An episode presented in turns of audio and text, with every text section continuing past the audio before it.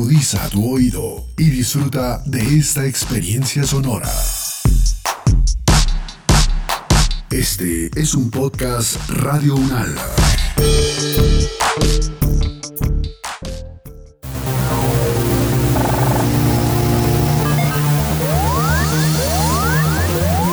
Siete días en el mundo.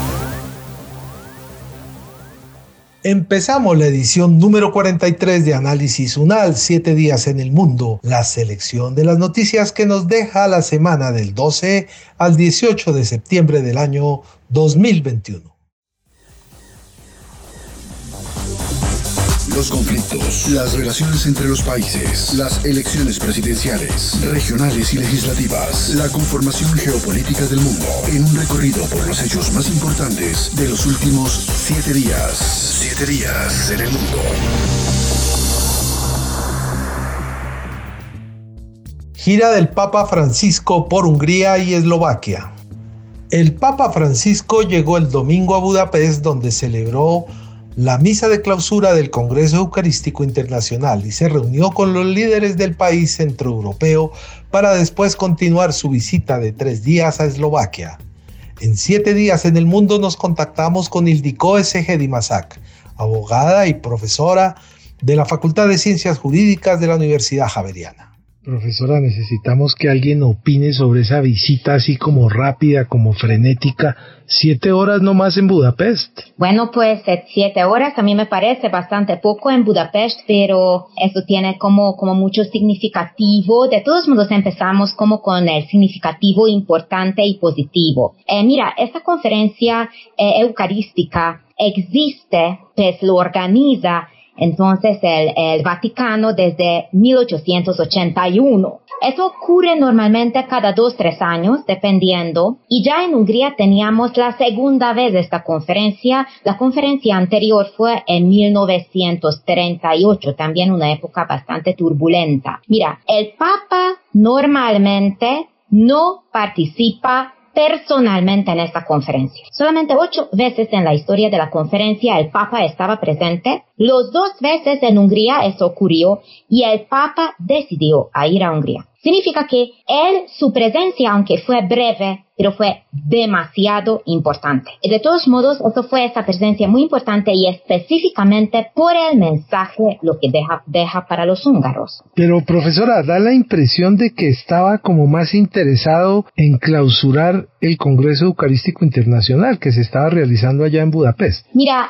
el Papa fue para clausurar la conferencia. Es una posibilidad siempre que lleva la visita al nivel de jefe de Estado. Pero él decidió no hacer eso. Y eso obviamente yo sé por qué ustedes están preguntando eso. Eso hay muchísimo detrás de por qué. Yo no quiero ir a esta parte tan fea cuando hay políticos del mismo partido en gobierno quienes dicen que el Papa, yo ni quiero mencionar porque a mí me da pena. Dice que es un, es un señor demente el, Papa realmente este tipo de cosas no le importa y como el Papa mismo dice, yo prefiero que haya crítica que no haya crítica en el mundo, fíjate. No es por eso, pero tenemos que pues, ver unos detalles muy interesantes alrededor de esta visita. Hay 40 minutos, una, un encuentro, lo que estaba forzando el gobierno como loco, porque estaba forzándolo, claro, estamos entrando en 2022 en elecciones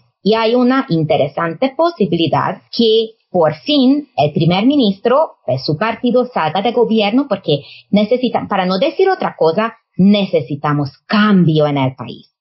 Y fíjate, em, ¿qué pide el primer ministro al Papa? Es lo único lo que sabemos y no sabemos lo que el Papa contesta. El primer ministro lo que pide es que protégenos el país cristiano húngaro. Pero fíjate que dice, el Papa no publica en ningún lado de qué es su respuesta. Pero el Papa sale y habla con los obispos y después habla con el público, los creyentes. Le quería preguntar su, opinión sobre estas declaraciones del Papa y también usted hablaba de cuando Orban lo invita al Papa a que, eh, digamos, se cuide, digamos, como la cristiandad en este país, pero el Papa también lo que hace es que va y habla con los judíos, con los luteranos, con los calvinistas, eh, y no solamente con los católicos. Estos son eh, varios aspectos lo que, lo, que, lo que se puede mirar. Número uno, pues obviamente cuando el primer ministro pide cuidar entonces el país cristiano, Hungría es un país cristiano, pero obviamente tenemos una diversidad de religiones y adentro de esta diversidad de religiones, obviamente la religión judía es muy importante. Esta conferencia eucarística es, es de la Iglesia Católica. Pero obviamente el Papa cuando se encuentra con los representantes de las otras religiones y de hecho los representantes de las ocho grandes organizaciones judías estaban presentes, las ocho. Entonces, eso habla sobre una diversidad del país. Con esta idea de diversidad del país se conecta con su discurso, lo que tú estás mencionando, a los obispos. Él habla a los obispos sobre la importancia de la diversidad en Hungría y que la historia de los húngaros es tan importante y gloriosa y todavía existimos, aunque somos 10 millones ya no más, porque nuestra historia se basa de la diversidad. Nosotros mismos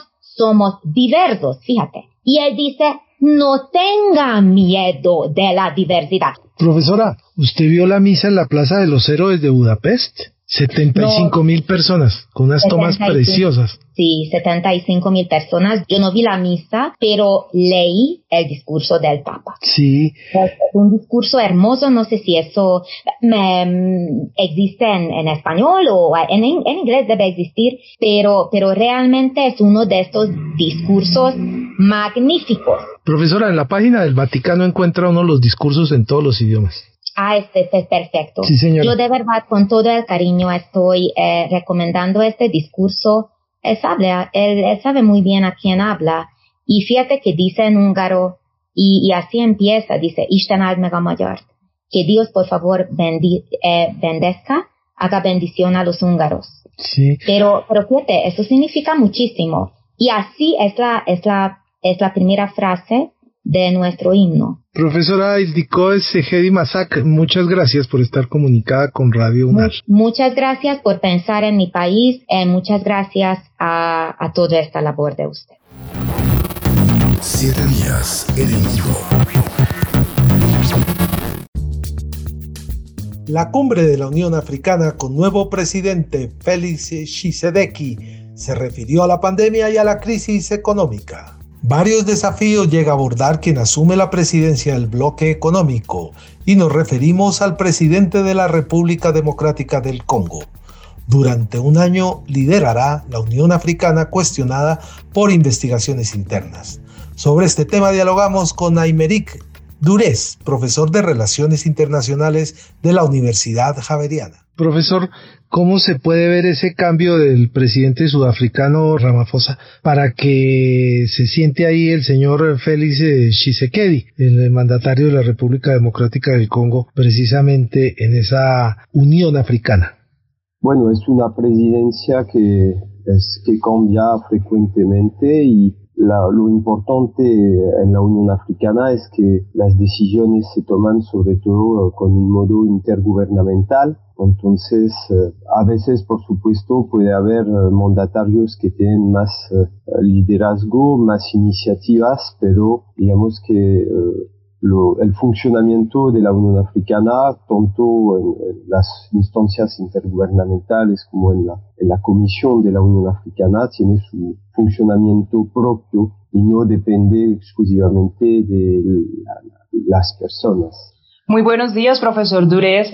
Es una tarea ardua la que asume pues el nuevo presidente de la Unión Africana al enfrentar los conflictos regionales en un continente de 54 países y eso que aún faltan intereses de las potencias mundiales que están pendientes por accionar. ¿Esto interferiría o ayudaría en esos intereses? Pues hay una demanda muy fuerte a nivel continental, eh, sobre todo de tener avances en un gran proyecto que es la de tener una zona de, libre cambio a nivel continental, incentivar los intercambios entre los estados africanos, porque eh, los estados africanos tienen uh, unas economías uh, basadas muchas veces en la exportación de materias primas y relaciones comerciales, sobre todo con el exterior, con los estados europeos, el bloque europeo, por supuesto, pero también con todas las grandes potencias, en particular China, que es el primer socio comercial del continente africano desde 2009. Entonces los africanos uh, hay una aspiración para una mayor concertación para grandes proyectos, eh,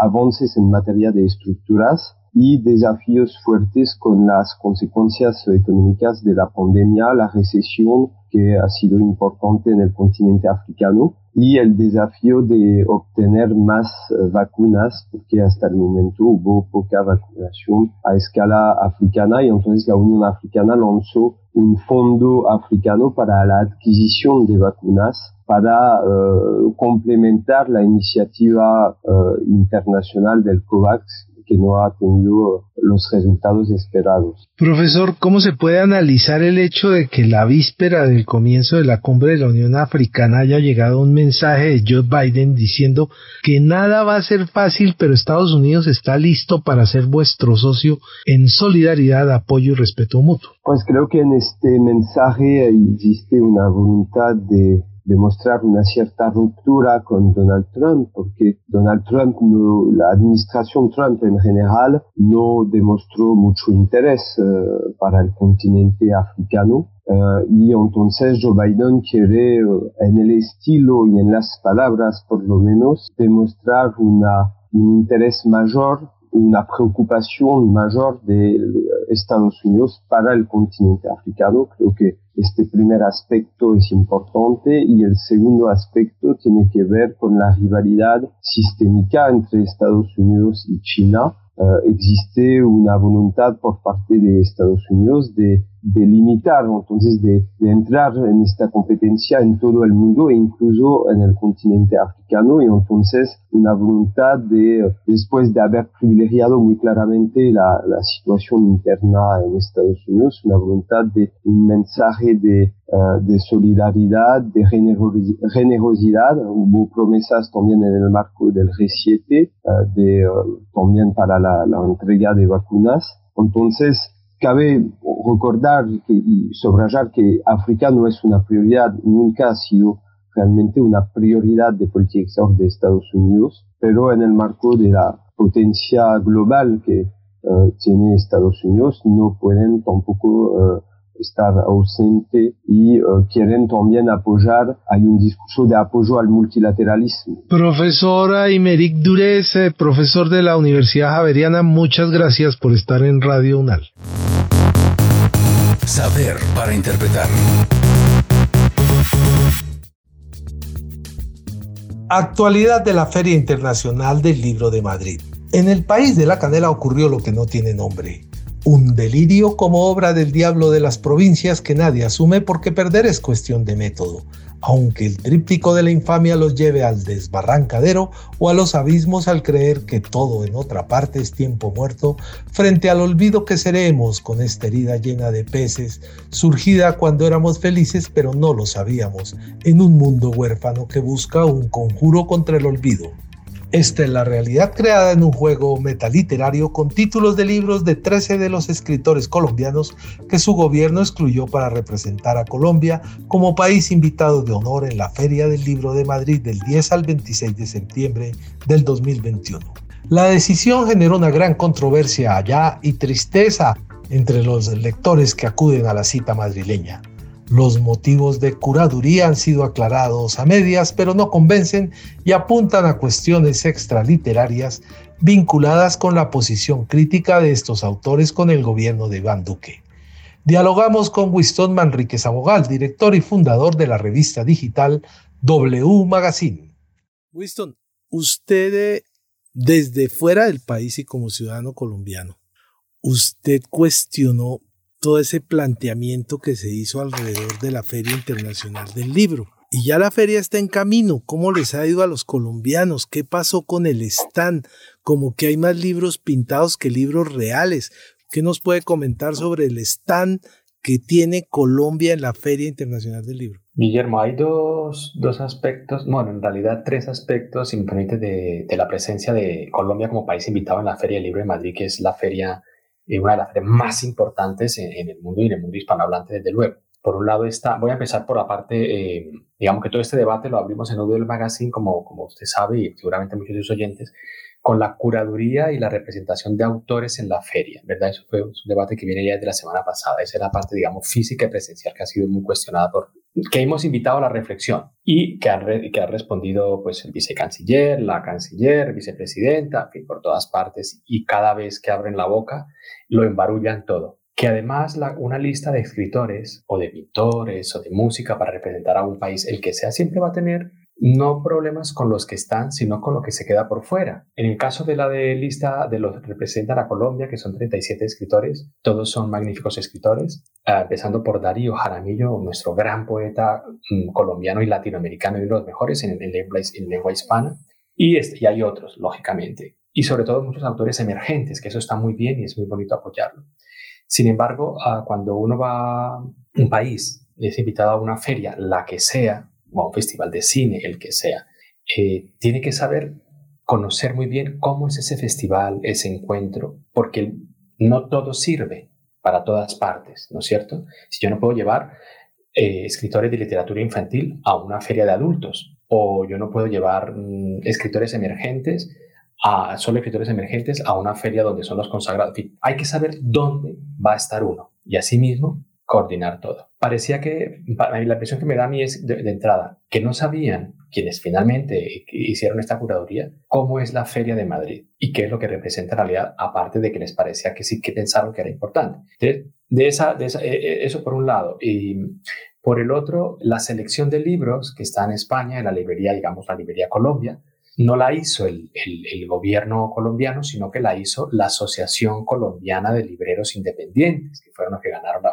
que suelen hacer en los últimos años, tengo entendido, esta, esa curaduría de los libros, de las obras físicas en diferentes festivales, encuentros que tengan Colombia, con lo cual ellos son autónomos, independientes y están allí. En esa librería están todos los escritores colombianos, todos nuestros escritores. Y luego está el pabellón. Yo no he entrado en, en los artículos de la revista a hablar del pabellón, Guillermo, si te soy sincero. Sí. Lo que tú has comentado ahora mismo, eso ha estado saliendo por redes, eh, comentarios, porque quizás, como se dice, para no hacer leña del árbol caído, quizás, ¿cierto? Sí. Que no, no quiero parecer oportunista de algo, aunque el debate lo abrí yo de la parte literaria, de fondo, es verdad que el aspecto físico de cualquier cosa es importante, la presencia que haga uno allí. Yo he visto en redes, en Facebook, en todas las redes sociales, en muchas. He visto poco, pero me han contado más porque estoy muy enredado en, trabajo aquí, en Madrid. ¿Qué tal si de pronto Winston eh, nos ayuda a comprender un poco el tema de la neutralidad? ¿Eso ya es algo superado? Punto de lo neutro. Es una, eh, es un, el embajador ah, ha tenido la delicadeza de a los dos días, sí, de, que yo publiqué el artículo, de disculparse y, decir que lo que quería decir era otra cosa, ¿no? Seguramente es así, que, que no pensaba decir eso. Em, yo no estoy, no estamos en la cabeza de nadie para saber, pero al final, como yo decía por, al, señor Morales, el vicecanciller de aquel momento, cuando hablé el lunes o martes, al final yo puedo pensar y sentir lo que quiera, pero lo que queda son mis actos. Las acciones es lo que queda al final en la vida. Yo no saco nada con decir, me gustaría hacer o yo quise, si luego hice lo contrario, ¿verdad? Lo que queda son los actos. ¿Qué pasa en esta cuestión? Que lo neutral, él quiso decir, según él, imparcialidad. Lo neutro y lo imparcial no existe en el arte. En las artes, en cualquier manifestación artística, es imposible. Desde cuando un pintor decide ya mm, poner, coger la, eh, hacer el primer trazo en su cuadro, ya tiene una intención, hay una intención. Un músico, un lo que sea, y un escritor muchísimo más, porque ellos tienen el mundo y su tema en la cabeza. Entonces, es hasta ofensivo que a un creador y a un escritor le digan que es que es neutro, porque es como decir usted, pues es ni chicha ni limonada. No porque los libros tengan que ser políticos, que no lo son a propósito. Pero cuando alguien escribe, aunque sea de la belleza o del río y los pescadores, ahí hay una política porque la política no es solo la politiquería, que es lo que abunda, lamentablemente, en nuestros países y en el mundo en general hoy en día. La política está en todo, ¿no? En un escritor, en la posición que sienta uno frente eh, a las mujeres, frente a la posición de los homosexuales, frente a la violencia, frente a hacer algo hermoso. Me da igual. Ahí hay una posición política, hay una ideología, hay un pensamiento detrás que está avalando eso. Luego nos gustará más o menos, pero ahí está. Entonces yo creo que esto va a quedar para, va a perseguir tanto al embajador como a este gobierno en el campo de la cultura. Winston Manrique, usted anda tan concentrado en lo suyo que no opinó sobre decoración. Pero gracias a su magazine W pudimos leer el discurso de inauguración de Darío Jaramillo. Muchas gracias por sus palabras hoy, gracias por acompañarnos, que siga con ese con esa enjundia, que siga con esa dedicación para hacer de la revista digital W Magazine el material de reflexión sobre lectura. Muchas gracias Winston y muchas gracias por acompañarnos durante tantos años aquí en Radio UNAL. Gracias a usted, Guillermo, y por recordar siempre la literatura y la cultura. Un abrazo a todos. Días en el mundo.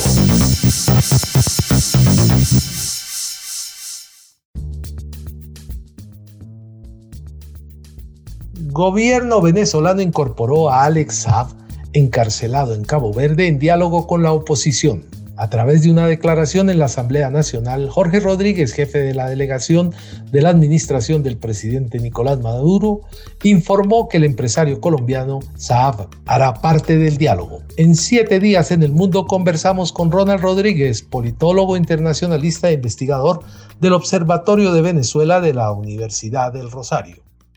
Profesor Ronald, eh, estábamos eh, hablando antes de, saludarlo sobre esta, este anuncio, este sorpresivo anuncio que hizo el señor Jorge Rodríguez, jefe de la delegación del gobierno venezolano. Él está diciendo o exigiendo que se incorpore a Alex Saab en esta negociación y todo esto se produce justamente unos días después de, que se conoce ya la decisión de, de avalar la extradición de Alex Saab a los Estados Unidos. ¿Cómo entender esta situación? Bueno, en primera instancia lo que sorprende es la importancia del señor Saab. Recordemos que el régimen de Nicolás Maduro, pues de hecho ha alegado que es un funcionario diplomático al interior de Caracas y dentro de los sistemas públicos que desde de comunicación en Venezuela que administra el régimen, se hacen campañas, conciertos, incluso hasta festivales tratando de reivindicar la imagen de Alex Saab. Hay una especial importancia, pareciese que tiene una información tan relevante que el régimen no está dispuesto a dejar ninguna estrategia o estratagema para poder llevarlo nuevamente a su territorio. Y creo que esta es una jugada en la cual buscan precisamente tensionar la negociación a partir de poder incluirlo a él y poder evitar su extradición. Es un tema importante no solamente para, para Venezuela, lo es para Colombia, pero también lo es para Estados Unidos y particularmente porque Alex Saab parece ser la pieza clave en entender cómo varios países que reciben sanciones de la comunidad internacional evaden esas sanciones utilizando eh, monedas virtuales, utilizando recursos eh, en oro y en, materiales preciosos. Y parece ser que este señor puede llegar a, digámoslo, descubrir cómo funcionan muchas de las finanzas que no se manejan dentro del sistema financiero, sino que se manejan en ese segundo sistema financiero donde países que tienen señalamientos por la comunidad internacional pueden mover esos capitales, ajustar, pasarse dineros e incluso eh, se considera que hasta dinámicas de financiamiento terrorista pueden estar por ese lado. Así que la, la vitalidad o la importancia de este señor es bastante alta y el régimen de Venezuela está jugando todas sus cartas. El otro asunto es cómo se ha dilatado todo ese proceso de extraditarlo y además reclamado por los Estados Unidos, ¿no? Sí, se desprende de la capacidad que tiene el régimen venezolano en África. Nosotros no podemos olvidar que parte de la política exterior durante el periodo de Hugo Chávez, que de hecho pues ejecutó a Nicolás Maduro, fue el acercamiento hacia varios países africanos y eso ha generado una dinámica en la cual el proceso recibe mucha presión por parte de la unidad africana, recibe mucho, mucha presión por intereses africanos que en su momento fueron beneficiarios del régimen y hoy pues tratan de devolverle el favor. Esto ha hecho que una y otra vez el proceso se vea empantanado, incluso la misma declaración de agente diplomático, se reconoce un agente diplomático cuando ha entregado credenciales y en el caso de El Saab, pues el nombramiento como diplomático era cuando ya se encontraba eh, detenido por las autoridades de Cabo Verde. También hay que decir que la orden de Interpol fue, digámoslo así, no se, no se ajustó a los tiempos y ahí hay un doble, una doble dinámica en la cual Estados Unidos pues presiona a Cabo Verde para que eh, se dé la extradición con, con una orden eh, que Interpol pone después de su detención y del lado chavista pues se trata de hacerlo reconocer como un, funcionario diplomático que incluso recordemos que en su momento se dijo que él estaba camino a Irán básicamente negociando dinámicas de vacunación y otras eh, de salud pública que pues como sabemos Venezuela en este momento es uno de los países de la región que menos capacidad ha tenido para enfrentar la COVID-19 y que lo que se estaba era haciendo un atentado contra la respuesta humanitaria frente a la crisis o a la emergencia de salud pública que vive el hermano país. Profesor, pero ¿qué tan factible es que realmente Alex Saab sí se digamos que se incluya en este proceso, porque hasta donde tengo entendido, no solamente es que Noruega acepte esta inclusión, sino que también habría que surtir un proceso judicial, supongo yo, para, para que Cabo Verde pues autorice esta participación. ¿Qué, qué, es lo que viene ahí? ¿Qué es lo que sigue? No, realmente este es un ejercicio de presiones políticas donde el régimen quiere torcer el brazo para evitar la extradición de, de Alep Saab. Es poco probable que se acepte la, la negociación de él. De hecho, pues si la oposición lo aceptara sería, sería un error para la oposición. Hay mucho en juego para el régimen de Nicolás Maduro. Serán presiones que tendrá que manejar Noruega, que ha tratado de evitar precisamente que este proceso particularmente se convierta en mediático, a diferencia de otros procesos de negociación. Eh, este proceso, a diferencia de los anteriores, ha sido muchísimo más discreto, muchísimo más cuidadoso en cuanto los acuerdos iniciales y creo que esto sí dinamita o le mete un palo a la rueda a ese perfil que quería manejar Noruega para el proceso. Y obviamente pues es una instrumentalización política que aprovecha Nicolás Maduro que hay que decirlo se está consolidando. O sea cuando el, el, régimen venezolano salga del poder muy seguramente todos aquellos que decían que iba a caer en cuestión de horas como fue el caso del presidente colombiano ya llevarán bastantes bastante tiempo en uso de buen retiro. Entonces en ese orden de ideas creo que en el corto plazo lo que va a haber es una presión. Esperemos que Noruega la sepa manejar porque no es presentable el ingreso de Saab a la negociación. Muchas gracias, profesor Ronald Rodríguez. Gracias, Guillermo, por la invitación. Hasta luego. Siete días en el mundo.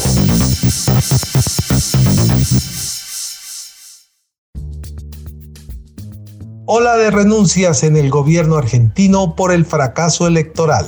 Tres días después de los adversos resultados que el oficialismo sufrió en las elecciones primarias del domingo, cinco ministros del presidente Alberto Fernández pusieron sus cargos a disposición del mandatario. Para analizar este tema conversamos con Pablo Hueve, profesor de la Universidad Nacional de Río Cuarto en la provincia de Córdoba, Argentina la verdad es que uno no puede creer la situación que se está viviendo. A ver, varias cosas. Lo primero, me parece que se, mm, se ha dado sobredimensionado en primer lugar, por parte tanto de ciertos medios periodísticos como del propio oficialismo, un resultado que era previsible, pero era previsible porque lo que está sucediendo en el mundo es que los herederos de la pandemia van a ser los opositores en gran parte del mundo, pero fundamentalmente la derecha.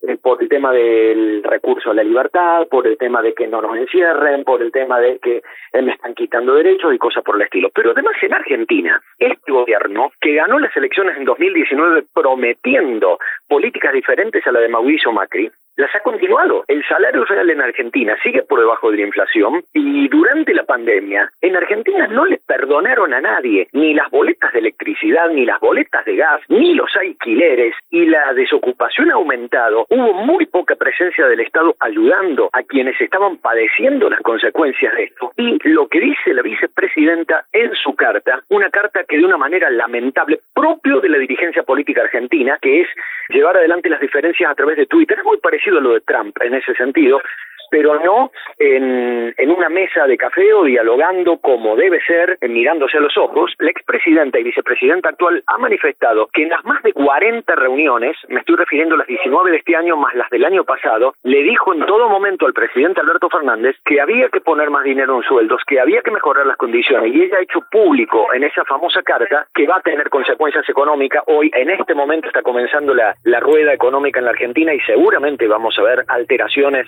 sustanciales en las variables económicas. Ha dicho que ella le dijo en todo momento al presidente Fernández que cuando ella dejó el gobierno en 2015, Argentina tenía el salario en dólares más alto de América Latina y así todos se perdieron las elecciones a manos de Mauricio Macri. Y que ahora, con un sueldo en dólares, que es el 30% de lo que era en ese momento, era obvio que se iban a perder las elecciones. Sumémosle a esto que el gobierno eh, del presidente Alberto Fernández no ha dejado errores sin cometer. Me estoy refiriendo a que mientras la sociedad argentina estaba confinada, eh, surgieron ahora informaciones que muestran una foto casi pornográfica de una eh, reunión social, un cumpleaños de la primera dama en la residencia presidencial de Olivos, todo el mundo abrazado, y la verdad es que esas cosas dan por tierra con una imagen de seriedad, austeridad y diferenciación con el gobierno del presidente Mauricio Macri. Por un lado eso. Por otro lado, creo sinceramente, además, que el gobierno va a pagar muy caro, eh, al igual que el gobierno de mi provincia, aquí en Córdoba, que perdió por paliza también frente a la oposición, el hecho de que las diferencias internas pretendieron ocultarlas en una mesa de café con dos sillas e impidiendo que los sectores críticos se presentaran como alternativa para las elecciones primarias. Fíjense ustedes una cosa, hay un dato sociológico en la sociología política que es muy interesante, que es que cuando la sociedad ve alternativas, participa.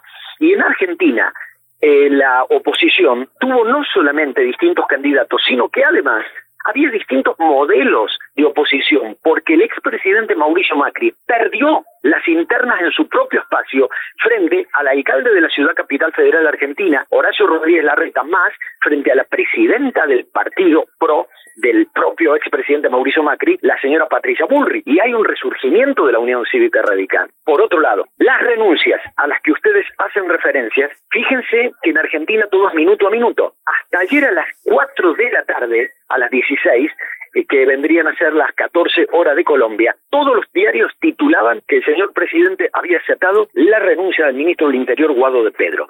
Sin embargo, 25 minutos después, ese titular salió de todos los diarios. Una hora y media después, la agenda del señor presidente indicaba que hoy se iba a reunir con todo el gabinete nacional, incluidos todos los que renunciaron. Por el lado del propio Partido Justicialista, sí, eh, profesor Pablo, esta crisis económica que, que, enfrenta la Argentina no es nueva, pero mi pregunta va encaminada hacia qué tanta responsabilidad le cabe al gobierno del presidente Alberto Fernández. ¿Qué tenía que hacer este gobierno para enfrentar esa situación y no lo hizo? Y es lo que ahora se le está reprochando y se le ha cobrado en las, en las urnas.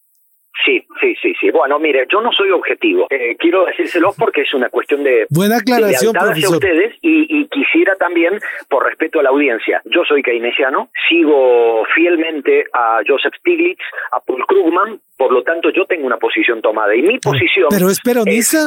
Eh, eh, yo estuve hasta hace 15 años afiliado al partido de gobierno pero como no estuve de acuerdo ni con la orientación política ni con la política exterior del entonces presidente Cristina Fernández, yo me he desafiliado y a partir de ahí mi voto, perdónenme, lo, lo voy a decir, no tengo ninguna vergüenza, ha ido para los sectores de izquierda, tradicionalmente. Sí, debo decir que frente a la alternativa de Mauricio Macri en el año 2019, como se dice vulgarmente, sí me tapé la nariz y voté por este gobierno, porque mm, la derecha en Argentina solo ha hecho estragos y desastres. Hay una regla que es que mm, cuando hay crisis, cuando hay desocupación, no se sale con superávit, se sale con déficit. Eso se llama políticas anticíclicas. El gobierno del presidente Mauricio Macri hizo lo mismo que el entonces presidente Fernando de la Rúa. Pretendió salir de la crisis cerrando los gastos del presupuesto. ¿Qué significó eso?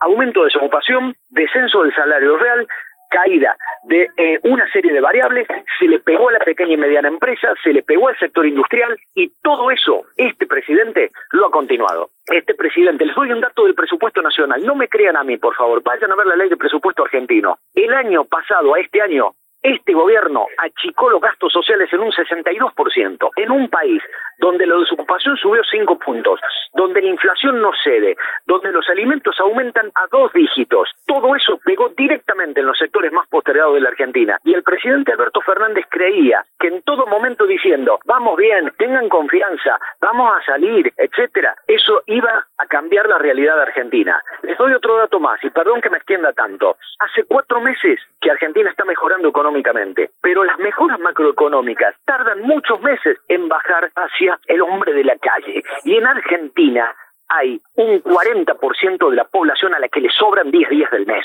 porque no pueden vivir, no pueden comprar alimentos. Y este gobierno que se dice peronista se olvidó de la gente de la calle y coincido con la señora Ángela. La crisis no la generó este gobierno.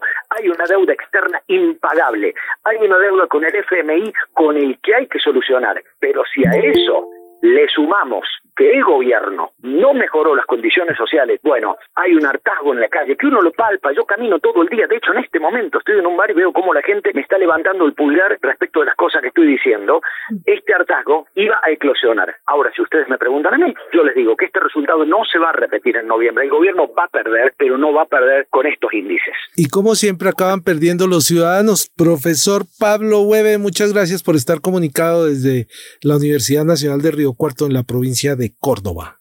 El único agradecido soy yo y ojalá que como dice un tema en la República Argentina, yo quiero ver en mi país el amanecer. Y como dijo un poeta uruguayo, si no se abren las puertas, el pueblo las sabe abrir.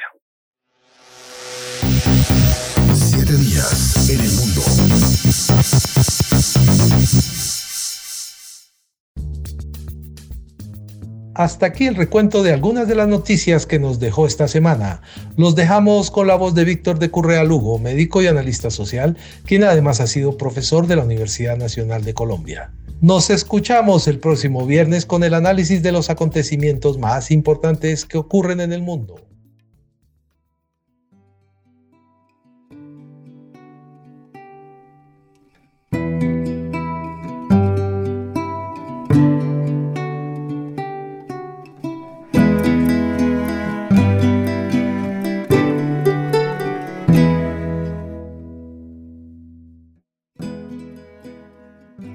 El fenómeno migratorio se mide en miles de personas.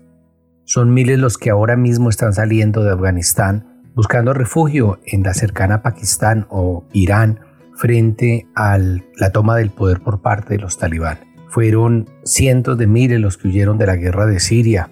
Son miles y miles incontables los que intentan cruzar desde el norte de África hasta el sur de Europa, atravesando el Mediterráneo que para algunos incluso se ha convertido en un cementerio. Hay datos de personas que han viajado hasta 10 meses desde África subsahariana para llegar hasta el borde norte de ese continente.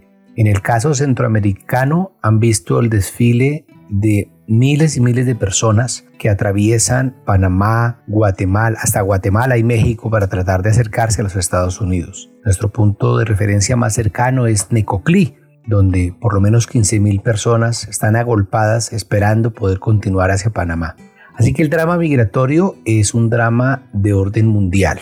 Lo segundo es que en él se mezclan desde refugiados, gente que huye de conflictos armados, hasta migrantes económicos que huyen de la pobreza, la desigualdad o la falta de recursos en sus respectivos países. Pero también tenemos una categoría que aunque jurídicamente no existe, de ella ya se habla con mucha fuerza, que son los refugiados climáticos. Es el aumento del desierto en algunas zonas del África, lo que significa la pérdida de pastos para los animales, en el caso del pastoreo, pero también de tierras para el cultivo. Eso lleva necesariamente el desplazamiento de poblaciones. El problema es que en esta época de globalización, donde con un solo clic se pueden mover de manera casi instantánea miles y millones de dólares de un lado al otro del mundo, o que mediante una transacción se puede ordenar el envío de bienes desde un lado del planeta hasta el otro, cada vez más los seres humanos tienen problemas para trasladarse.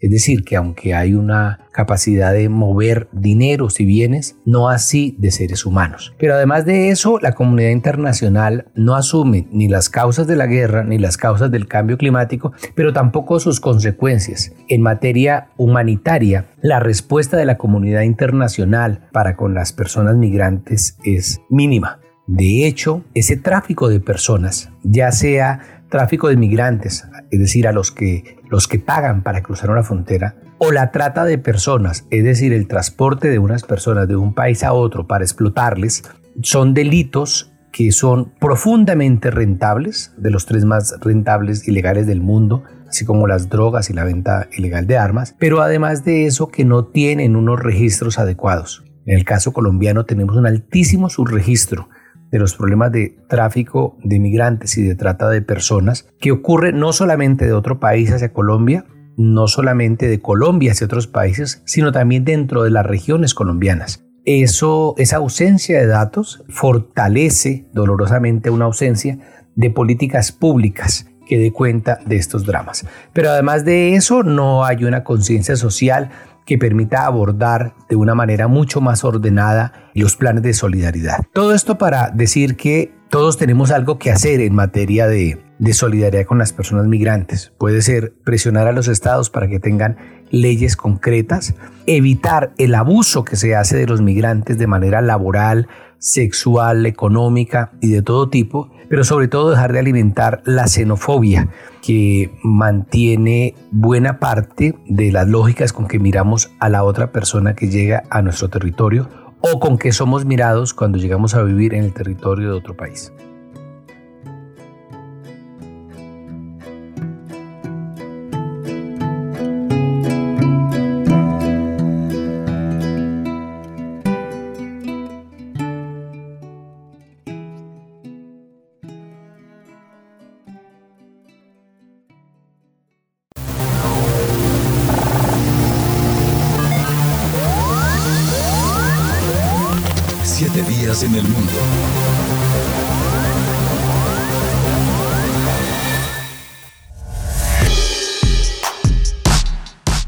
Opiniones aquí expresadas son de entera responsabilidad de sus autores y solo comprometen a los realizadores de este podcast. No representan necesariamente el pensamiento de Radio Unala ni la posición oficial de la universidad.